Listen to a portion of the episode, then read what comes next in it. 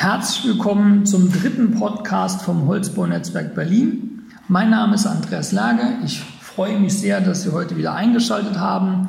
Ich habe heute einen sehr interessanten Gast. Uh, unser Gast heute ist der Sebastian Fischbeck. Sebastian Fischbeck ist Architekt. Uh, wir haben uns das erste Mal kennengelernt um, auf dem Holzbauforum Innsbruck und uns da auch getroffen und hatten direkt eine sehr angeregte Kommunikation, ein erstes Gespräch. Und deshalb habe ich ihn heute eingeladen, auch zu unserem Podcast vom Holzbau-Netzwerk. Und Sebastian, ich möchte einfach, dass du dich einfach mal kurz vorstellst. Und ähm, ich freue mich sehr aufs Interview. Ja, vielen Dank, Andreas. Äh, freut mich natürlich, dass du mich gefragt hast und äh, bin schon sehr gespannt äh, auf unser Gespräch. Ähm, ja, du hast schon gesagt, ich bin äh, Architekt, also ich bin äh, äh, Entwerfer und arbeite auch viel im Städtebau. Also wirklich vom kleinen Maßstab, äh, vom Stuhl oder von der Türklinke bis äh, zu großen städtebaulichen Projekten.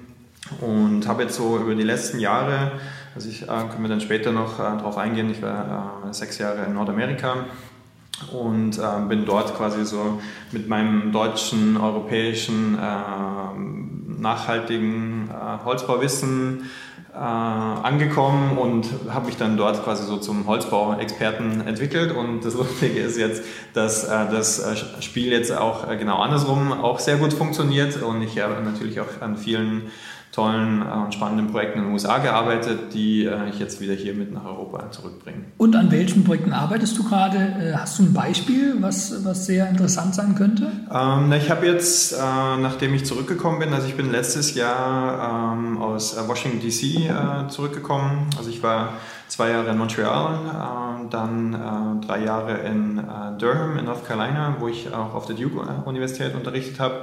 Und dann jetzt das letzte Jahr war ich in Washington DC, wo ich für CGF Architects gearbeitet mhm. habe und bin jetzt letztes Jahr im ähm, Juli zurückgekommen und mhm. um quasi mal ein bisschen in den deutschen Markt in die deutschen Baugesetze wieder reinzukommen, habe ich mir ein Baugrundstück im Brunnenviertel hier in Berlin ausgesucht so quasi als äh, Testobjekt. Sehr schön, sehr schön. Und äh, das ist eine alte Schule, das äh, Diesterweg-Gymnasium. Ähm, das ähm, also ein 70er-Jahre-Bau schaut ein bisschen aus wie so ein UFO und äh, da äh, würde ich vorschlagen, dass man die Schule äh, also, quasi wieder revitalisiert oder auch eine neue Schule mhm. draufbaut aber halt auch in Kombination mit einem Holzhochhaus. Also in Deutschland ist natürlich als kleine Hochhaus äh, bis 60 Meter äh, Wohnbau ähm, und ja, als komplett äh, ein Holzbau, auch mit äh, Holzkernen und so weiter. Klasse. Und jetzt waren wir so schnell gestartet äh, von der Profession. Ich habe ja gesagt, du bist Architekt. Wo hast du studiert? Äh, ich habe ähm, relativ langen Werdegang. Also manche, das ist gut. Ja, es ist so, dass äh, ich habe in München äh, auf der FH, also jetzt heißt es Hochschule, äh, mhm. aber dies, äh, damals hieß es noch FH, Fachhochschule, angefangen und habe dort quasi meine, ähm, sag ich mal, technische Ausbildung abgeholt und habe dann äh, mein Vordiplom gemacht und mit dem Vordiplom hat mir in Deutschland die allgemeine Hochschulreife und ich habe dann äh, danach auf die angewandte, also Universität für angewandte Kunst nach mhm. Wien gewechselt, mhm. war dann dort äh, drei Jahre auch äh, mit einem kurzen Zwischenstopp in Oslo, äh, wo ich äh, Städtebau bei Charles Waldheim studiert habe. Und nach Oslo bin ich dann wieder nach Wien zurückgekommen und habe dann auf die Akademie gewechselt, weil ich hatte quasi wie soll man sagen, also eine, quasi eine technische Ausbildung, Städtebau, ähm, sehr designlastige ähm, Ausbildung bei Greg Lynn äh, war ich im Studio und habe dann eigentlich was gesucht, was das alles so ein bisschen zusammenbindet und äh, war dann nochmal drei Jahre auf der Akademie, äh, also Akademie der Bildenden Künste in Wien ah, okay. und ähm, habe dann also schlussendlich äh, zehn Jahre Architektur studiert und hat eine sehr allumfassende Ausbildung in allen Bereichen genossen. Das ist wie mit äh, gutem Wein, der muss auch reifen. Jetzt nochmal zurück. Ähm, du hast äh, sechs Jahre in Nordamerika gelebt und gearbeitet. Ähm, was hast du von dort mitgebracht? Was hast du dort, dort gelernt? Ja, also die Amerikaner, die bauen natürlich ganz anders, äh, ähm, quasi so schneller, höher, äh, toller, wie sie immer so schön sagen. Aber was mich ähm, sehr interessiert äh, hat, was ich ähm, viel äh, gemacht habe, auch ist, äh, sind Hochhäuser in den USA. Und ich habe aber im Büro, in diversen Büros äh, gearbeitet und wir haben viel auch an ähm, Universitäten gearbeitet, also University Campuses, also die amerikanischen Universitäten sind ja nicht so wie die äh, deutschen Universitäten, die quasi eher innerstädtisch sind, sondern mhm. die haben halt einen großen Campus. Mhm. Und wir haben dort halt viele äh, Hörsaal-Gebäude, ähm, Student Dorms, also so ähm, Studentenunterkünfte. Und äh, eine ganz interessante Typologie, die jetzt äh, aus USA kommt, ist äh, das Innovation Hub wo quasi, äh, ja, also viele Begriffe sind auf Englisch, äh, mhm. Makerspace, ähm, äh, Student Union und quasi ein Coworking Lab zusammenkommen. Also das ist quasi wie eine, ein neues Stadtteilzentrum. Also bei okay. uns. Also da hast du mitgearbeitet. Genau, also, genau. Und, ähm, und auch unterrichtet, weil du sagst, das ist so ein bisschen vermixt. Hast du da Unterricht? Ja, ich habe in, äh, in Durham, das ist in North Carolina, also etwas südlich von äh, Washington DC, war ich äh, drei Jahre und habe neben äh, meiner, also ich habe auch äh, in, in, Österreich schon unterrichtet auf der TU in Graz. Mhm. Äh, also halt äh, was, was mich interessiert, halt nicht nur als äh, Architekt äh, quasi im professionellen Umfeld zu sein, sondern auch halt ähm, das, was man dort lernt, ähm, quasi in der Lehre wieder weiterzugeben. Und die Lehre ist ja nicht nur so, dass man halt was ähm, den Studenten zeigt, sondern es ist ja ein, ein Geben und Nehmen. Und das hat mich schon immer interessiert, seitdem ich äh, fertig bin. Und weil dort äh, drei Jahre habe ich äh, Architekturentwurf äh, unterrichtet. Und wir haben dann in den letzten äh, zwei Jahren auch uns stark auf Hochhaus und auf Holzbau, also oder Klasse. zusammengezogen Holz-Hochhausbau quasi konzentriert. Jetzt, jetzt fasse ich zusammen, du bist ein, ein praktischer, ein, ein pragmatischer Techniker äh, mit universitärem Hintergrund, sage ich jetzt mal so. Mhm. Kann man das so sagen? Ähm, ja, kann man so sagen. Also ich würde äh, sagen, ich bin halt ähm, auch jemand, der also halt Entwurf äh, spielt eine große Rolle und aber halt Entwurf für Menschen und äh, die wie soll ich sagen, also die um, es sind ja immer drei Parameter, die mit äh, einfließen. Also es sind halt also die drei Ps quasi, mhm. ähm, People, ähm, Planet, Profit. Ja. Man versucht halt immer eine Balance zwischen den drei ähm, Bereichen zu erzeugen. Was, was fasziniert dich? Jetzt hast du gesagt, was du alles gemacht hast. Es ist, finde ich, hochspannend, hochinteressant. Was ist dein Antrieb? Was, wofür brennst du? Ja, einfach gute nachhaltige Räume für Menschen zu bauen. Äh, also da schwingt natürlich mit, dass man halt äh, mit nachhaltigen Baustoffen arbeitet. Also das ist natürlich gerade ein sehr äh, trendiges Thema, sage ich jetzt mal. Ähm, aber also zum Beispiel der Holzbau oder halt Lehmbau sind ja eigentlich alte Techniken, die über die Jahrhunderte entwickelt wurden und so im letzten, in den letzten 50, 100 Jahren etwas vergessen wurden durch die mhm. Entwicklung von Klimageräten äh, zum gerade wieder stark in, in den Fokus rücken. Aber äh, obwohl trendig, du sagst, das ist, ist alles trendig, wir waren ja schon vor dem Trend da, muss man einfach sagen. Ja, ja. äh, was ist dein Entwurfsansatz? Wo, wo fängst du an? Wann sagst du, es lohnt sich für mich äh, zu entwerfen? Was sind die Basics? Was, sind, was muss der Entwurf haben? Mhm.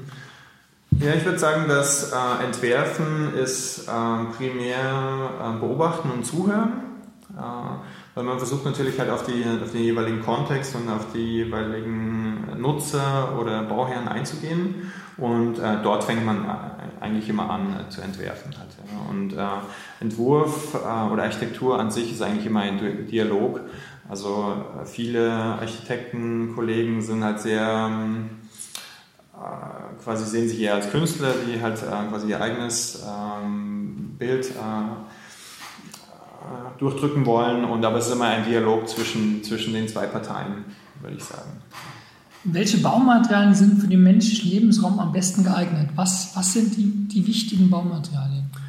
Ja, das ist natürlich eine gute Frage. Also nachdem wir beide ja quasi aus dem Holzbau kommen, ähm, äh, würde man denken, wir würden jetzt äh, Holz und Lehm, wie vorher schon äh, erwähnt, sagen. Aber es gibt eigentlich keine ähm, falschen oder richtigen Baustoffe. Also äh, Holz zum Beispiel hat eine geringe Dichte und ähm, hat, kann nicht so viel Wärme äh, speichern oder puffern.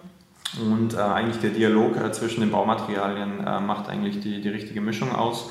Und also selbst in einem Holzbau ist immer Stahl und äh, viel Stahl und Beton auch mit drin. Welche Verantwortung hat man als Architekt? Welche Verantwortung hast du als Architekt? Ja, also man hat natürlich äh, eine hohe Verantwortung der Gesellschaft gegenüber und auch ähm, dem, äh, der, der Umwelt, sage ich jetzt mal, weil wir quasi die äh, Advokaten äh, der Gesellschaft sind, weil wenn man äh, das Feld den äh, Developern überlassen würde, du lachst. Ähm, Höhe mal Breite mal Länge, würde ich dazu genau, sagen. Äh, genau, also natürlich versucht die, äh, versuchen wir auch ähm, äh, Geld zu verdienen. Und das ist wie gesagt vorher halt äh, ähm, das, äh, die Balance zwischen den drei Ps. Mhm. Man muss halt immer das äh, gegeneinander verhandeln und die richtige Balance zwischen den drei Bereichen zu finden. Sehr schön. Wie viel Grün brauchen wir in unseren Gebäuden und Städten? Ja, wir brauchen relativ viel Grün und ähm, also Berlin ist ja relativ grün und es ist natürlich immer die Frage, wie man das äh, misst. Und also was, mich, äh, was ich total spannend finde, ist zum Beispiel Singapur, weil die dort äh, vorgeben, dass man äh, zum Beispiel die Fläche, die man bebaut, äh, also die bebaute Fläche, wo das Gebäude draufsteht, muss man halt an der Fassade oder auf dem Dach dem Stadtraum wieder zurückgeben. Und man, äh, also man kann auch in unseren Breiten, äh, auch wenn es im Winter sehr kalt wird. Also wir haben auch Pflanzen, die, äh, also Efeu zum Beispiel, die äh, mhm. auch das ganze Jahr wachsen und grün sind. Äh, so viel grün wie möglich, weil grün mhm. ähm, Pflanzen haben halt einfach den äh, Vorteil, dass sie halt äh, Sauerstoff produzieren und Bäume dann im weiteren Schritt halt ähm, Kohlenstoff binden mhm. und sie natürlich halt Feinstaub reduzieren und auch den, ich habe das deutsche Wort vergessen, Heat Island Effekt, also die ähm, Hitzeinseln in der, in der Stadt ja. äh, reduzieren. City Cooling, also ich war auch äh, vor zwei Tagen in Potsdam und ich war total, äh, total begeistert von dem ganzen Efeu, der überall äh, der Wand hoch, an der Wand hoch wächst und den ganzen Grün und äh, ich sehe es genauso. Eine tolle Einstellung hast du da. Ähm, jetzt nochmal zurück zum Gebäuden, zum Entwurfskonzept haben wir jetzt schon ein bisschen gehört. Ähm, wie viel Technik brauchen wir in unseren Gebäuden? Was ist da deine Einstellung? Mhm. Ja, das ist eine tolle Frage. Äh, das beschäftigt mich auch viel, weil äh, also natürlich kann man heutzutage die äh, Gebäude mit Technik vollstopfen und die ganzen Smart ähm, Technologies oder Komponenten hineinpacken und jeder will halt ähm, das Gebäude auf seinem Smartphone steuern. Aber ein Ansatz, den ich viel in meiner Arbeit verwende, ist halt zu versuchen, das Gebäude so passiv wie möglich zu gestalten, mhm. also diese passiven äh, Designstrategien anzuwenden, also dass man halt die Fenster an der richtigen äh, Seite und Orientierung, Größe positioniert oder halt äh, natürliche Durchlüftung hat, äh, Überhänge, dass äh, im Sommer nicht zu viel Hitze ins Gebäude kommt. Und äh, wenn das, diese Techniken alle ausgeschöpft sind, dann kann man immer noch mit Technologie weiterarbeiten. Also natürlich haben wir jetzt nichts dagegen, äh, PV-Paneele und Windturbinen äh, an die Fassade oder aufs Dach zu stellen, mhm. die natürlich auch Sinn machen, aber halt mit den baulichen Maßnahmen zuerst und dann noch weiterführen mit, mit Technik unterstützen oder dazu zu arbeiten. Was meinst du mit passiven Designstrategien? Ähm, ja, das ist, dass man halt das Gebäude schon so richtig konzipiert. Also ich habe vorher das ähm, Beispiel mit den Fenstern gebracht, aber dass man zum Beispiel auch ähm, Überhänge, Dachüberstände so äh, an der richtigen Position und in der richtigen äh, Geometrie anbringt, dass zum Beispiel im Winter, wenn wir ja quasi die Sonne ins Gebäude lassen, dass sie halt das ähm, mhm. Gebäude aufheizt und äh, im Sommer will man sie eher äh, draußen lassen. Also man kann das natürlich auch mit Bäumen machen, die man fürs Gebäude pflanzt. Mhm. Das sind so im groben äh, passive Designstrategien. Eine Grundsatzfrage, die ich auch gerne im Gespräch stelle, ist, äh, Niedrigenergie, Passivhaus oder Net-Positivhaus? Wo geht da der Zeiger hin bei dir? Ja, das ist ähm, eine schwierige Frage. So aus ähm, quasi in so einem kurzen Gespräch würde ich sagen eher Niedrig- oder Niedrigsenergie-Standard, ähm, weil dort äh, jetzt im aktuellen äh, Kontext ähm, mit ähm, quasi der, äh, dass sich äh, Investitionen äh, amortisieren ist äh, dort eher besser, weil äh, zum Beispiel, wenn man halt auf einem Passivhaus oder auf einem Nullenergiehaus sind die ähm, Vorabinvestitionen so hoch, die sich dann äh, schwer rechnen, die sich dann äh, ja. eher langfristig wieder reinholen. Ich, ich kenne das aus der Beratung, wenn ich Passivhaus in der Beratung öfter äh, sage, dann muss ich die, dieses Meeting dann auch passiv äh, teilnehmen und darf wieder gehen. Und diese, dieses Passivhaus verwende ich sehr selten. Auch gerade wegen den Kosten. Also ich sehe das genauso genau. wie du. Ja, also wir haben zum Beispiel einen Wohnbau in Wien äh, gebaut mit, äh, also ich war damals äh, bei Berger Parkinen noch in Wien, äh, das mhm. haben wir zusammengebaut mit Querkraft und da haben wir auch halt diese Szenarien durchgespielt und sind dann halt äh, zu einem niedrigst Energiehaus gekommen. Also wir haben halt ähm, äh, PV-Paneele auf dem Dach und mhm. ähm, Solarkollektoren und Wärmepumpen und so weiter. Aber das war schon am Limit jetzt von den Investitionskosten halt. Ähm. Eine allgemeine Frage, warum benutzen wir nicht die natürlichen Ressourcen wie Wind, Sonne und Wasser? Warum sind wir immer noch so auf fossile Energieträger fixiert? Ja, das ist einfach die, ich bin jetzt da nicht so der äh, Experte, würde ich jetzt mal sagen, aber so aus meiner Perspektive des, des Architekten, ähm, der äh, quasi mit den ähm, Technologien arbeitet und halt die, die Kosten ähm, und die Amortisationszeiten äh, gegenüberstellt äh, für, den Kunden oder für den Bauherrn, äh, sind einfach Energiekosten noch viel zu niedrig, auch in mhm. Deutschland mhm. und in, natürlich in, den USA sind die ja noch viel, viel niedriger oder in Kanada mhm. auch. Und äh, wir brauchen unbedingt eine CO2-Steuer, auch äh, halt um die nachhaltigen oder nachwachsenden Rohstoffe besser zu unterstützen. Wieder hier auch eine sehr tolle Einstellung, wenn ich das so einstreuen darf. Jetzt nochmal zu den Holzstrukturen. Wir waren ja auch, äh, du bist ja stark im Hochbau tätig und äh, an welchen Holzstrukturen oder Tragsystemen hast du schon gearbeitet? Mhm. Ja, alles quer durch. Ähm, also vom Skelettbau, Schotenbauweise, äh, haben wir alle schon äh, viele Technologien äh, durchprobiert und ähm, im Moment ist der Hybridbau äh, stark nachgefragt, sage ich jetzt mal. Also Holzbetonverbundsysteme primär in den Decken, ähm, auch für lange Spannweiten. Also in den USA zum Beispiel haben wir auch weil die einfach viel tiefere Gebäude brauchen. Also wir haben äh, Bürogebäude, bauen die bis zu 15 Meter Tiefe. Das ist bei uns fast schon ein ganzes Gebäude. Dunkelzone. Genau, genau. Und ähm, da sind die HBV-Elemente natürlich, ähm, Holzbetonverbundelemente äh, stark nachgefragt, aber auch äh, modulares Bauen, also modular von Wand- oder Deckenelementen bis hin zu Raummodulen, äh, sind äh, alles Aspekte, die wir äh, beleuchten. Auf welche Aspekte kommt es beim Massivholzbau an? Wo sind da die Big Points? Mm, ja, es ist halt, also es, äh, es gibt so viele Parameter, die äh, beim Holzbau äh, zum Tragen kommen oder beim Massivholzbau. Also das, eine der wichtigsten Fragen ist immer, wie viel äh, Holz habe ich in der Struktur drin? Halt, ja. Also weil äh, Holz einfach oder die Holzfaser an sich äh, immer noch teurer ist als andere Baumaterialien, als Stahl oder als Beton zum Beispiel. Und äh, ist immer die Frage, wenn ich zum Beispiel jetzt ein Deckenelement konzipiere, äh, ist natürlich im Wohnbau will ich eher eine flache Decke haben. Mhm. Ähm, und äh, eine flache Decke, wenn ich dann in den Bürobau ich, habe ich an, äh, tiefere Spannweiten. Mhm. Und da kann ich es mir eigentlich gar nicht mehr leisten, einen, ähm, eine Flachdecke zu machen und auch, äh, weil ich dann natürlich auch Haustechnik äh, noch mit einbauen muss. Mhm. Und äh, diese Parameter muss man stark gegeneinander abwägen. Mhm. Ähm, und natürlich, also es gibt ganz viele Parameter, die man jetzt aufzählen kann. Schnelligkeit, äh, Lärmempfindlichkeit, Sauberkeit der Baustelle. Mhm. Da gibt es so zehn Parameter, die wir immer verwenden, mhm. aber wirklich das ähm, Holzmaterial an der richtigen Stelle äh, im richtigen Maß einsetzen, wirklich ist, glaube ich, einer der wichtigsten äh, Parameter. Sehr interessant. Welche Entwicklungsschritte kommen auf uns zu, auch im Holzbau? Mm, ich, ich würde sagen, dass sich noch stärker modularisiert und ähm, noch stärker in die Vorfertigung geht.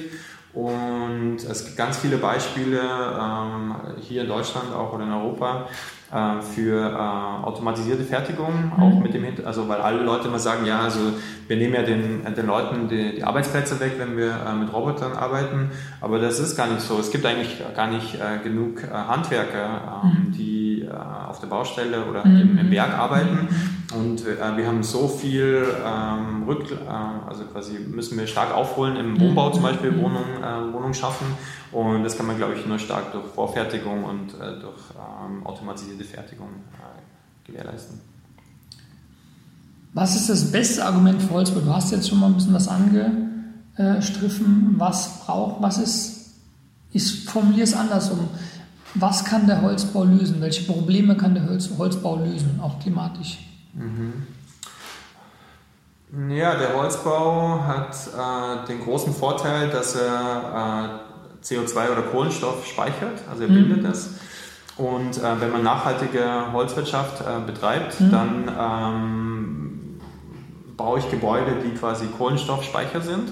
Und ich schaffe äh, Platz für neue Bäume und wir haben natürlich auch durch den Klimawandel, also mhm. die Klimazonen verschieben sich weiter Richtung Norden, unser Klima wird wärmer ähm, müssen wir auch unsere Wälder umbauen. Also wir müssen quasi viele Fichten aus dem Wald rausnehmen und diversifizieren. Und da kann der Holzbau auch helfen. Und äh, was mich immer so beim Holzbau begeistert, und das kann man immer so schön bildlich erklären, äh, wenn man in ein Gebäude hineingeht, ein Holzbau hat einfach ein ganz anderes Klima. Klima ähm, ja. Also es riecht gut, also manche stoßen sich ein bisschen so an, an, dem, an dem Geruch, aber äh, die meisten Leute finden es ganz toll und äh, die Amerikaner sagen es, also in einem Stahlbetonbau geht keiner hin und tut die Stahlbetonstütze umarmen, aber in einem Holzbau schon. Unpersönlich, ja. Genau. Jetzt noch eine, äh, die vorletzten Fragen noch. An was forschst du gerade? Was hast du gerade in der Pipeline, was, was uns auch weiterhilft? Ja, also ein paar Sachen äh, kann man schon verraten. Also wir äh, äh forschen viel an 3D-Druck ähm, mit Holzbau. Also man kann natürlich die Holzstruktur ähm, aufbrechen und in Pulver oder halt Abfälle auch aus der Holzproduktion weiterverwenden und äh, zum Beispiel mit Carbonfasern äh, verbinden, dass man äh, zum Beispiel neue Deckensysteme, dass man sie, also Holzbau ist stark ähm, subtraktiv, also das bedeutet, dass man mhm. halt äh, Material äh, wegschneidet. Also quasi man äh, schneidet den Baum aus dem, aus dem Wald heraus und äh, schneidet Bretter, klebt sie wieder zusammen und so weiter. Das, den, ich glaube, den Prozess kann man noch stark ähm, äh, optimieren. Mhm. Und ähm, an langen Spannweiten, ähm, besonders im Hybridbau, forschen wir auch viel. Ja, sehr, sehr interessant. Äh, wie werden wir in Zukunft leben? Wie sieht die Stadt von morgen aus, Sebastian?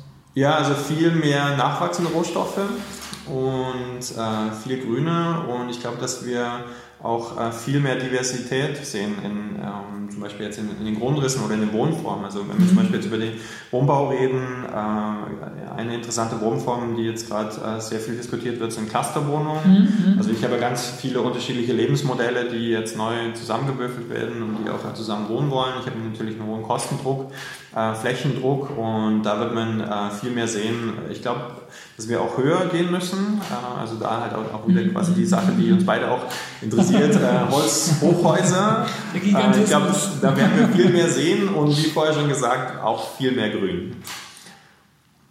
Ich bedanke mich herzlich für das tolle äh, Interview auch.